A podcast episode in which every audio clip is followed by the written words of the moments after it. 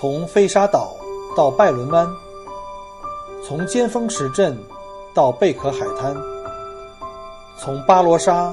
到沉船海岸，请跟随老司机一起，让我带你走进精彩的澳大利亚。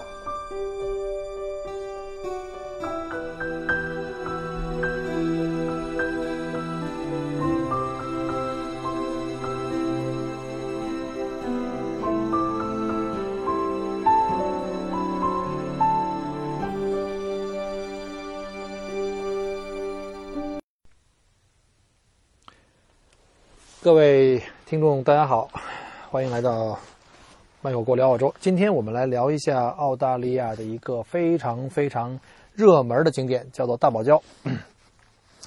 呃，有的观众可能会容易把这个大堡礁这个项目呢，就非常非常粗暴、简单的归结成叫做去凯恩斯。其实大堡礁是非常非常大的，它不仅仅有凯恩斯一个地点呢可以进入到大堡礁。那这个是世界上目前最大、最广阔的一个珊瑚花园，是无数人心中的梦想了。呃，是所有潜水爱好者的圣地。如果来到澳大利亚，你没有去过大堡礁，那就好像去北京没爬过长城，吃年夜饭缺了饺子一样。那大堡礁呢，之广大呢，超乎你的想象。这一堪称是世界奇观的巨大珊瑚礁群。占整个地球珊瑚礁群的百分之十以上，啊，你可以想象一下啊，那是相当相当巨大，也是唯一一个可以在月球上都能看到的生物系统。大堡礁延绵两千三百多公里，从昆士兰海岸的班达伯格一直向北延伸到澳大利亚最北端的约克角，跨越澳大利亚东海岸近三分之二，换成大家容易理解的一个距离，大概就是从北京啊到香港这么远。大堡礁的面积呢，有大概三十五万多平方公里，相当于七千万个足球场那么大，或者是整个的德国或日本那么大。国内的朋友啊，都觉得去大堡礁呢，就必须得去凯恩斯。我上面刚刚讲过了，其实这是一个误区了。呃，大堡礁很大，凯恩斯只是呢一个比较容易可以进到大呃大堡礁一部分的一个一个啊口岸城市。那为什么凯恩斯如此出名呢？呃，它因为有它自己的这个得天独厚的条件了。大堡礁跟戴恩翠雨林呢，这两大世界遗产呢，都在这个凯恩斯啊，所以呢，在凯恩斯可以玩这两个地方，一举两得。而且它也是大堡礁沿岸唯一通国际航班的城市。比如说，我们知道之前从香港啊，从台湾啊，包括从中国大陆呢部分城市呢，在不同季节呢会有直飞凯恩斯的这个航班啊，交通非常便利。那凯恩斯开发成熟，接待中国游客的优势非常明显啊，有不少的中国旅行社，还有当地的一些游船公司啊，都有这个中文服务。而且呢，中国大陆城市比起海岛来呢，呃，相对成本低廉，因为如果你要是飞去小岛的话呢，要么就坐直升机啊，要么就是坐船，那费用肯定会更贵一点。这些优点呢，都。使得凯恩斯目前成为了国内这个旅行社，尤其是大散团，就是我们说的那些，就是什么三万八千八，什么玩多少天那种大散团的首选，因为经济呃这个原因。但是呢，凡事都有两面性，因为凯恩斯呢接待的这个游客，尤其是这种散客太多了，啊，就好像我们去过泰国一样哈，泰国的这个旅游是非常非常成熟的。但是但凡是我们听说过的地方，像什么帕塔亚，或者是像普吉岛。那开发的很多人也特别多，那问题就会来了。那凯恩斯也是一样。那凯恩斯周围呢，内堡礁的海域的珊瑚呢，受到了严重的损害，啊，尤其是国内旅行社为了压低价格，都把这个行程中啊，都排一些比较近的岛，船坐的时间短嘛。比如像绿岛，啊，在绿岛呢，可能是在国内旅行社这个凯恩斯行程里曝光数最多的了。其周围珊瑚的这个景色呀，这个乏善可陈，因为都基本上死光了。甚至有这个白色沙漠之称，呃，我相信如果各位真的有心去潜水的话，可能把水伸进水底呃水水面以下的那一瞬间哈，你会特别特别失望。但这个也不能怪旅行社，因为毕竟旅行社是为了竞争啊，因为在中国尤其是非得低价竞争才可以有客人的，所以他们在设计产品的时候呢，这个旅行旅行产品的时候呢，首先考虑的是金钱成本跟时间成本，啊，还有全体这个。呃，旅行的游客的普遍接受度，如果金钱成本和时间成本也是你的软肋，那你还想追求澳大利亚旅游的这个大而全，嗯，只想把大堡礁当做到此一游的景点，对浮潜和水下景观要求不高的话呢，选择大旅行社的这个散团产品呢，还是可以的。我说的是可以的哈。那大家伙如果有报了散团去了玩的觉得不开心，也不要骂我啊。而且呢，在你到了以后呢，你也可以加点钱呢，升级到外堡礁，就是坐船去到更远的地方啊，比如从道格拉斯港坐当地老外的那个游船去到更远的那个外堡礁去看那个大海和珊呃珊瑚礁质量就会好很多。那上面我说的这些话其实不是为了黑这个凯恩斯啊。呃，从凯恩斯出发去外堡礁啊，以及更北部的这个礁群呢，都有很多不错的潜水点，啊，只不过是因为我自己呢，本人就是小编自己呢，以及我自己家人呢，都是特别喜欢潜水的。我们全家都有潜水执照。我说的是这个，呃，Paddy Open Water 水下的这个，呃，就是我们叫水肺潜水的潜水执照。所以呢，我们都特别喜欢去潜水，我们就会更加偏重的深度游。呃，跟着散团那种又时间紧、任务重，然后就是点到为止、蜻蜓点水那种到此一游，呃，说实话，我个人不是很推荐。但是话说回来哈，如果您就是刚刚我提过的那种，对这个价格敏感度比较高，时间又很紧，又想希望能够在这些著名景点呢都能够呃留个留个影的，那您就自己去选择吧。那就像我们出去吃饭一样哈。需要认真的品尝这个 这个菜品，不能够囫囵吞下去，否则的话你根本品尝不到它真正的味道。所以呢，来大堡礁玩的人的客人呢，呃，你会发现有两个极端的反馈给你。有一部分客人就是说这个东西，呃，大堡礁特别无聊，哎呀，去了以后到处都是人，然后坐船两个多小时去外海，然后一路吐啊，又晒啊，然后到了以后就是一片大海而已，没啥意思。然后把头伸到水里看，就几只小鱼儿，珊瑚也没啥可看的，还不如去泰国。泰国又便宜啊，飞飞机过去又又近，比澳洲近了一半。那另外一部分客人的反馈就会是特别好，说：“哎呀，那边的鱼简直太棒了，各种的鱼类，珊瑚非常的美啊。”然后反正就是溢美之词。所以这两两种极端的这个情况的原因，就是因为大家对旅游的这个期望值和他们报的这个团和消费的这个程度呢，不是不是很接近啊，或者说相差甚远。所以呢，反馈也是非常非常的不一样啊。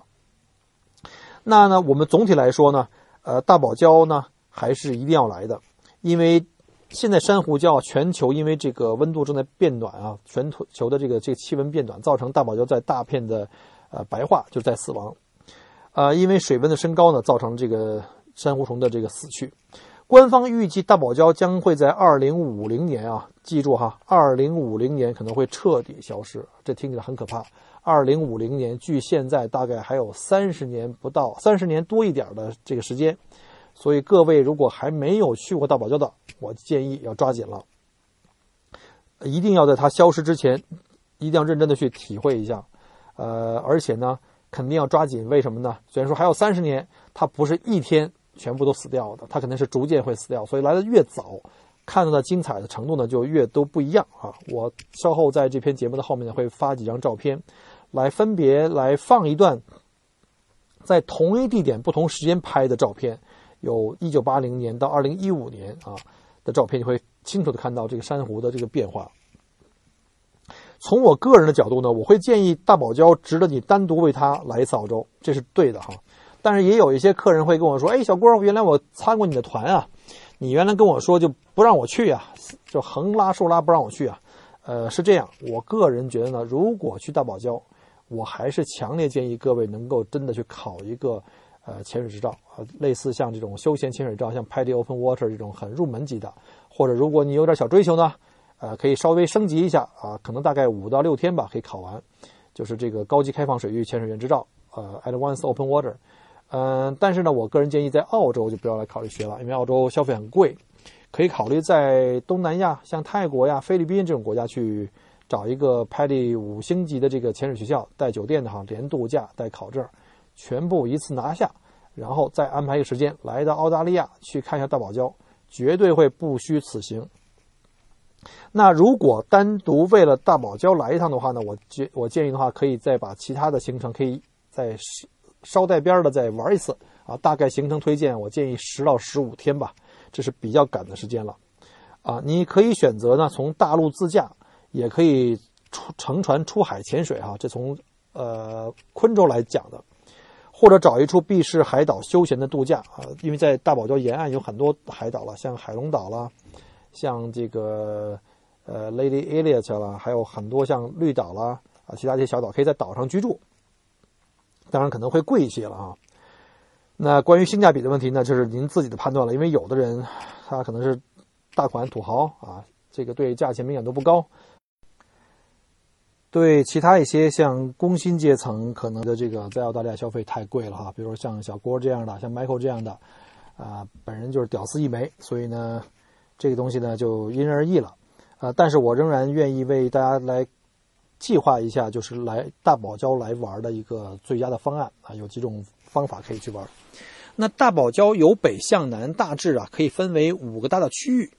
每个区域都有一些亮点，都值得去一一跑一遍。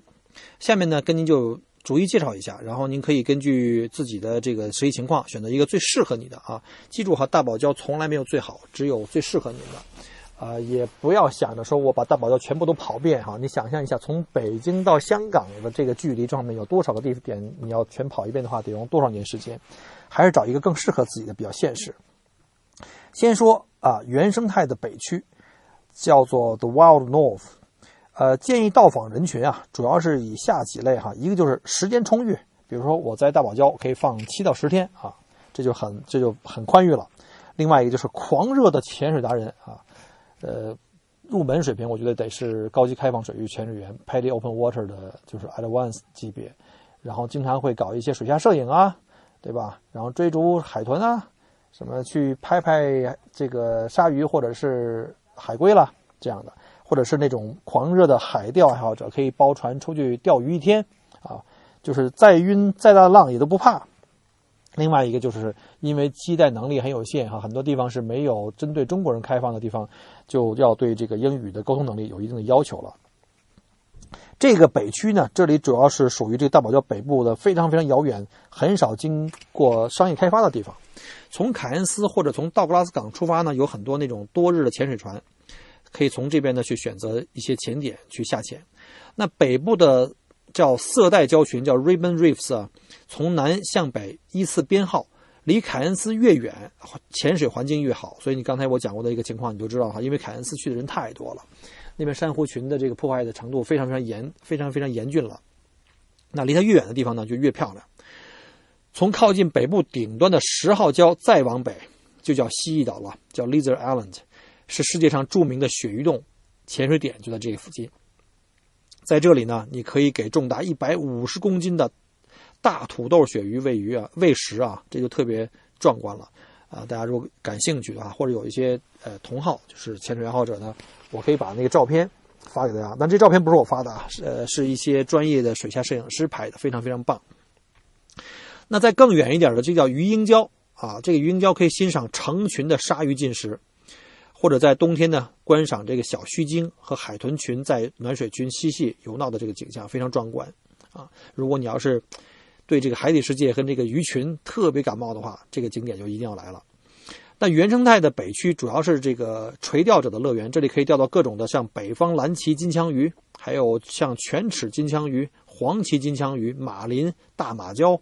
这个让你可以过足了瘾啊！只要是你真正的是爱钓鱼的啊，不是那种哎呀很新鲜，上船以后就后悔为什么叫晕船啊，一路吐，千万千万别是那种装逼的人士哈。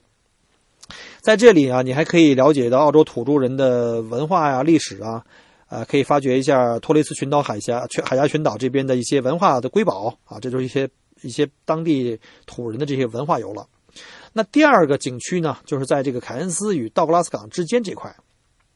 啊，建议什么人来呢？就刚才我上面讲过了，就是时间紧、任务重，啊，又希望能住五星酒店、吃饭方便的，这就可以选凯恩斯啊。出海可以，比如说像一日游啊，然后呢，或者呢，你要是时间稍微充裕一点点，可以选择从道格拉斯港一边休闲度假，一边可以出海玩，呃。这个如果在这个区域里玩的话，如果你的英语能力还是相对比较差的，那我觉得还是凯恩斯吧。那是当地很多华人，甚至很多餐馆啊、商场啊，这个这个出海的游船啊，都是讲中文的。那先说一下凯恩斯，如果这里你是喜欢热闹、便捷，那这就是首选啊。英文能力基本上不需要啊，而且这儿呢是前往大堡礁的游船、商业船最多的地方，选择也多样，然后服务也成熟。因为这样的话呢，就是这个价格呀，相对来说也会低廉一点。至于如何选择呢？您可以将来呃，或者是稍后吧，我发一个我们的曾经在公众号里发过一篇关于凯恩斯自由行如何选船的一些攻略啊，到时候你们去参考一下。那道格拉斯港呢，是澳大利亚本地人特别喜欢的一个度假胜地啊，是一个适合放空自己、发发呆啊，天天这个吃吃喝喝玩玩的地方。其实要说到这道格拉斯港有多好玩呢，估计大部分中国人都不一定会喜欢。呃，因为中国人喜欢什么呀？就是哎，到一个地方照个相就走。道格拉斯港很多老外往那一待就待一星期啊，就是吃，就每天就是吃吃饭，然后拿瓶酒，然后拿本书在太阳底下一晒，晒一天就完了。那中国人更加喜欢就是哎赶路到这儿拍照片，哎我发上传一个朋友圈，到那儿拍照片，要让我天天在一个地方待着可能会比较闷。那如果你要是喜欢这个安静啊，喜欢这个远离喧嚣呢，这儿就到拉斯港就太适合你了哈。啊，这里距离大概凯恩斯是一个小时车程，而且沿海公路非常的美，有这个叫小洋路之称。我们知道澳大利亚还有一个著名景点叫大洋路，那是在墨尔本西南的海岸公路。那这块呢，从凯恩斯到道格拉斯港呢，人称叫做小洋路之称，说明这个海岸线的这个风光也是非常漂亮的。从这里出海的游船啊，比凯恩斯比较少，但是从这里出发的这个银梭号，往往都会去水下景色更美的什么阿金考特礁啊。呃，这个主要是老外那些尤其喜欢潜水的特别喜欢的那个呃服务了。然后，如果你要是住在凯恩斯呢，也可以从道格拉斯港坐这银梭号，只不过呢，你就要在订船票的时候要多订一程从凯恩斯酒店接你们去道格拉斯港银梭号码头的这个呃往返的这个接送服务啊。而且从道格拉斯港呢去这个丹恩翠国家雨林呢也非常非常方便，所以呢，道格拉斯港其实是我个人比较推荐的地方。那道格拉斯港呢，比较适合这个自驾游的人啊，比如说你自己英语不错，又能自己又能开右舵车，那沿着海岸公路呢，你可以开车去到最北端的这个约克角半岛去玩啊。这里有历史小镇库克镇，然后库克镇是在1770年呢被著名的这个詹姆斯库克船长发现的，呃，从此小镇呢就以库克船长的名字呢就命名了啊。在这里可以了解这个淘金历史啊和当地土著文化。那第三段呢就是。那个叫做 Townsville，Townsville 呢是在凯恩斯再往下一点啊。他建议的到访人群的主要的这个类型呢是这样，就是第一时间很充裕了，就像在最北部一样，而且也是狂热的这个潜水达人呐，或者喜欢自驾，因为这地方呢很少有这种商业团。然后还有就是徒步探险爱好者，就是你真是那种能背包的啊，甚至能住帐篷的。呃，另外就是对英语要求有一定的呃要要要求了，一年呢。这个在汤斯维尔大概有三百二十天是晴天，就是这个这个城这个城市是非常非常阳光的一个城市了，我们也叫阳光之城。它是昆士兰东北岸的第四大城市，是一个非常棒的一个度假城度假城市。呃，澳洲的主要城市都有飞到那个汤斯维尔的这个航班。呃，在这里啊，你可以去著名的那个汤加拉号的这个沉船潜水点，就是潜水的人都知道哈。我们潜水的话，其实除了去看珊瑚礁以外，还有一个就是著名的各个潜水点，啊，就是潜船，就是沉船潜水点，感受历史留下的一些遗迹了。这个杨加拉号呢，是位于汤斯呃汤斯维尔以东的珊瑚海，叫 Coral Sea 的海里，距离汤斯维尔直线距离大概是八十二公里啊。这个坐船要坐很久的，呃，是公认的世界最佳沉船潜水点之一。潜水者呢？尤其这边狂热的潜水爱好者呢，一定听过他的名字啊。这个呢，就连小编自己都还没去过啊，我一直特别想去。等下次找机会安排一个潜水团吧。从这个 Townsville 呢，呃，出发呢，还可以去到这个座拥有二十三片水湾跟海滩的这个磁岛，呃，以及著名的棕榈岛，或者是这个奥菲斯岛，还有呢更加美丽狂野的世界级遗产呢，叫辛辛布鲁克群岛。岛上有非常著名的这个索斯伯恩的这个步道啊，喜欢背包的背包客啊，驴友们可以重点去去去去玩一下啊。然后沿途还可以经过这个史诗般壮丽的这个沃拉曼的瀑布，一路穿梭在珊瑚礁啊、雨林呐，还有内陆之间啊，这个魅力你可以想象一下啊，肯定会让你深深折服，无法抗拒。那我们再从这个 Townsville 再往南啊，就到了这个大堡礁沿途第四段的这个景区，就是圣灵群岛和这个麦基景区，这个是小编特别喜欢的一个地方了。啊，建议到访人群就是时间肯定要充裕，七到十天。然后呢，主要是针对这个有浪漫度假的啊，比如来这儿这个呃来度蜜月啊，或者是呢就水性的要求，就是从一般性浮潜呢到这潜水达人都可以。呃，还是一样哈，就是对这个英语沟通能力有一定要求，因为这边也是相对来说比较少的这个呃，就是能够有中文机的能力的。那说到圣灵群岛的话呢，就。这要特别讲一下了！圣灵群岛啊，由大概大大小小七十四座小岛组成，是澳大利亚最著名的一个浪漫度假胜地啊！这个号称呢是澳大利亚的马尔代夫，你可以想象一下啊。这里有中国人也非常熟知的，除了大堡礁的这个凯恩斯以外的第二大的一个目的地，就是著名的这个浪漫海岛汉密尔顿岛。呃，这个前几年小编也是一家都去过，也专门去踩过点了。然后还写过一篇比较详细的汉密尔顿岛的游记啊，是非常史上最强的干货的一个攻略。呃，稍后呢，我会把这个游记的这个链接啊贴到我们这篇的这个呃音乐节目的后面。然后除了汉密尔顿岛之外呢，还有就是著名的我们知道这个霸道总裁刘强东同学和奶茶妹妹举行婚礼的这个奢华海岛，叫海曼岛。这个是非常适合家庭出游的岛啊。除了贵之外，没毛病啊！要是兜里这个资金富裕的话，尽管就砸钱去啊！另外还有一个就是，也是一个避世小岛，叫白日梦岛。你你想象这名字哈，叫 Daydream Islands 啊，也是非常非常的漂亮。另外还有就是特别推荐啊，也是这个 Michael 特别喜欢、特别推荐的，一定要去的景点就是，这里是有澳洲被称为最美沙滩的白天堂沙滩。啊，以及非常浪漫的这大堡礁著名的新型礁啊，有很多人可能知道哈，我们很多朋友去过凯恩斯啊，他们好像也坐飞机去看过这个心形礁。心形礁呢是离这个汉密尔顿岛这个外海的一个大堡礁区是最近的，从这个凯恩斯是过不去的，除非你包机过去，飞过去要很久的时间啊。要想看心形礁，最佳的姿势是来汉密尔顿岛或者是周围的这些小岛屿。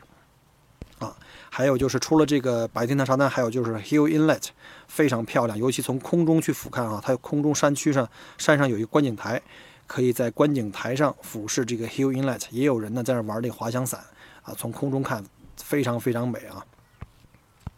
那圣灵群岛现在目前是澳大利亚最受欢迎的这个度假天堂啊，这个因为开发成熟啊，可选项目也很多，呃，一奢一俭。嗯，根据完全根据个人的这个选择，呃，你如果这个想找这个价格亲民的的话呢，那就推荐这个 Airlie Beach，就是艾尔利海滩啊，它是在大陆上的，呃，不用考虑飞去这个汉密尔顿岛，呃，但是呢，艾尔利 Beach 呢，它没有这个自己的机场，呃，只能飞到它比较近的一个叫做叫做 Proserpine，Proserpine 有机场，但是呢，它也有大巴呢，可以一个多小时到达这个艾尔利海滩。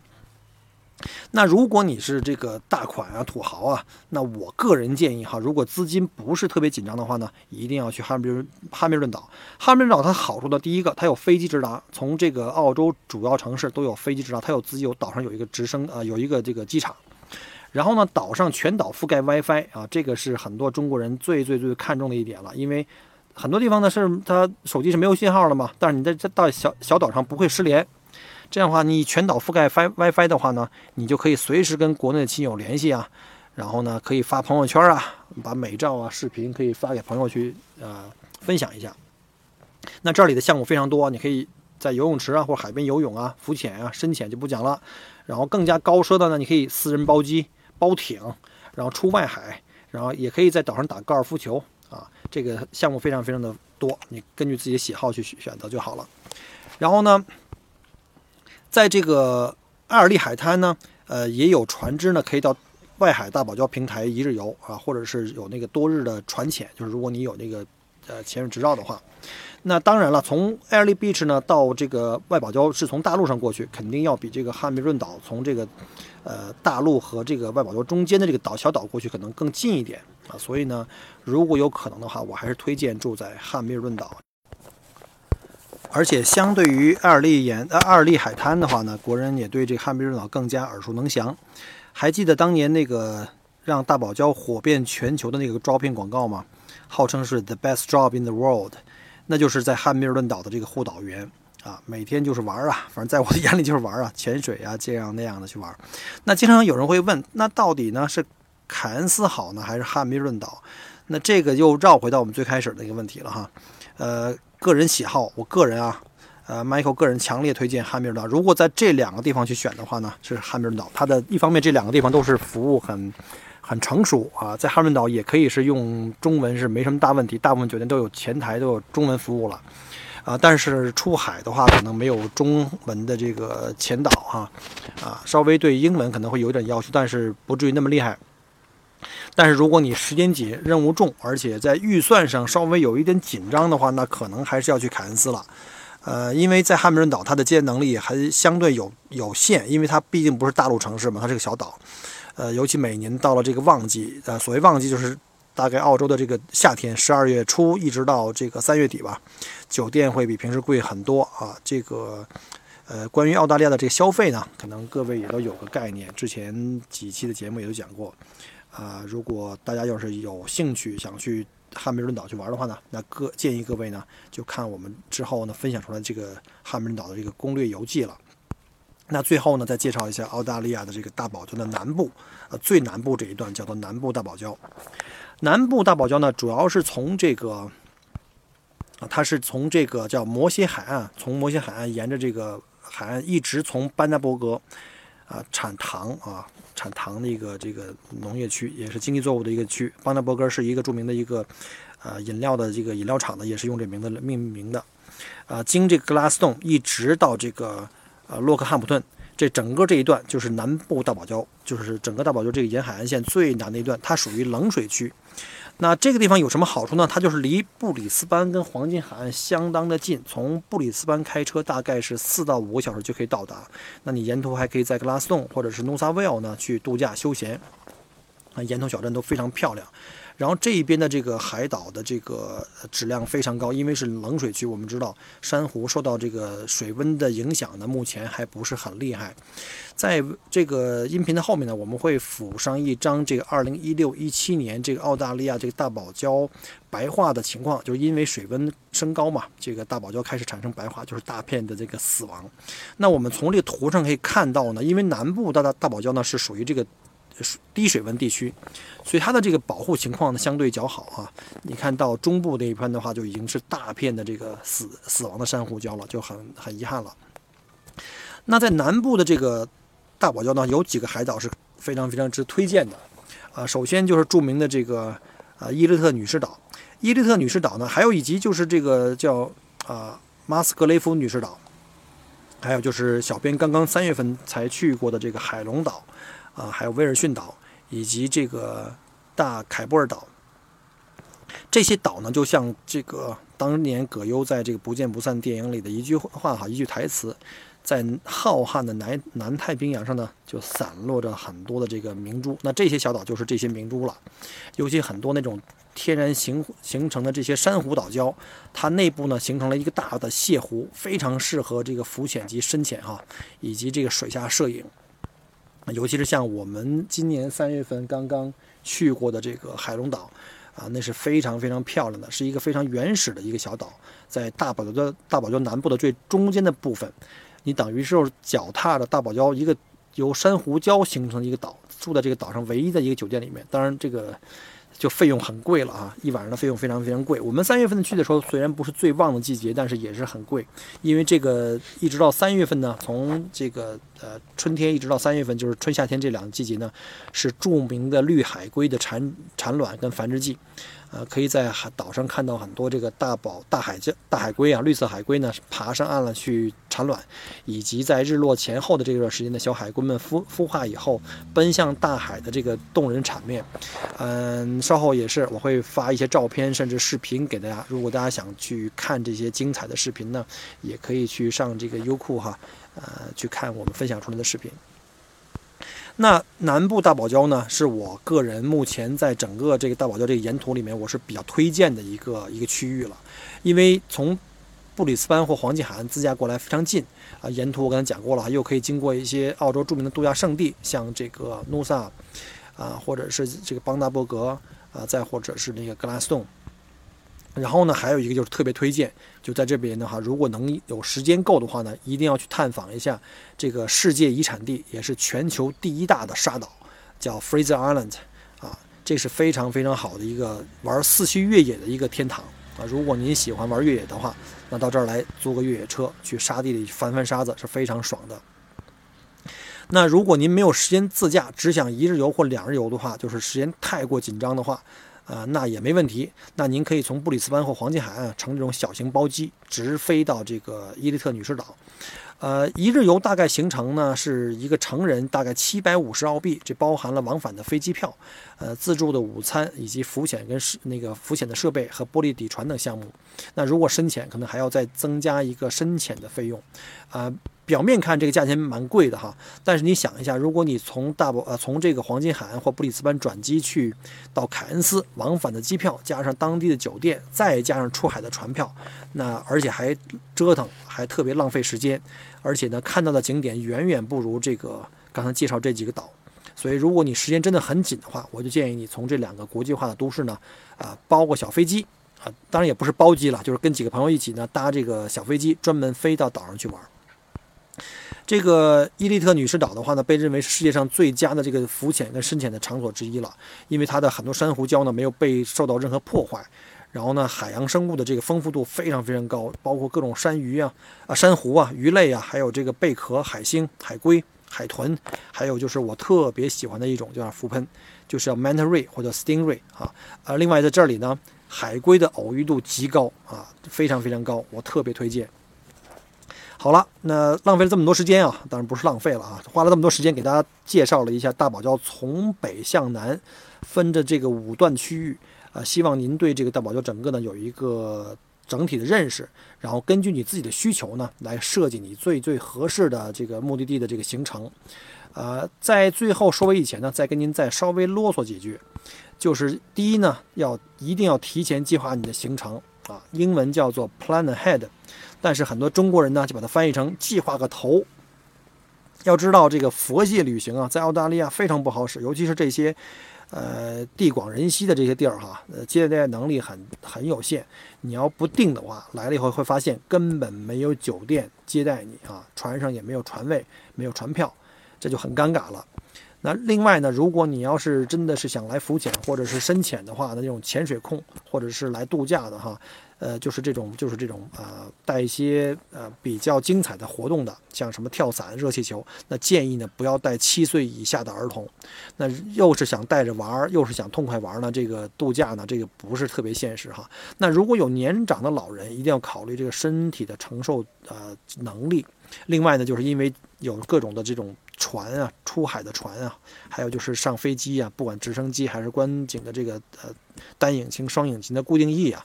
一定这个晕船晕机药一定要必备啊！因为我看到太多的客人一整天都在吐，呃，吃也吃不下，玩也玩不好，就把自己这个行程给毁掉了。好吧，啊，那因为时间关系呢，今天就介绍这这里。呃，再一次感谢各位的耐心的收听。同时呢，如果您喜欢的话，也也真心恳请您能够把这个节目分享给您的朋友。啊，发微信朋友圈啊都好。如果希望可以跟我线下互动的话呢，欢迎您加我们的这个啊微信公众号啊，叫墨尔本精品旅行，呃，就是 Melbourne，呃 M E L 的缩略啊 M E L，然后一个减号 V I P 减去 Tour，啊就 T O U R。然后呢，还有呢，也欢迎您呃在我的同名新浪微博麦口锅给我留言互动。如果您近期希望来到澳大利亚旅游啊，对某些景点有兴趣或有些疑问，希望我给您一些建议的话，那还犹豫什么？就给我留言吧。然后祝各位啊玩的开心啊！澳大利亚欢迎您。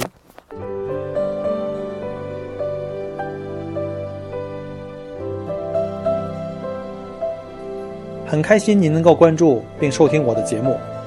如果您觉得还不错，请您转发并分享给您的朋友们，同时也欢迎您给我线下留言。除了喜马拉雅，欢迎您关注我的同名新浪微博麦狗锅。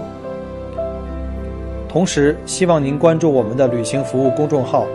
微信公众号墨尔本精品小团旅游，里面有很多澳大利亚的旅游资讯和攻略。希望我的节目越做越好。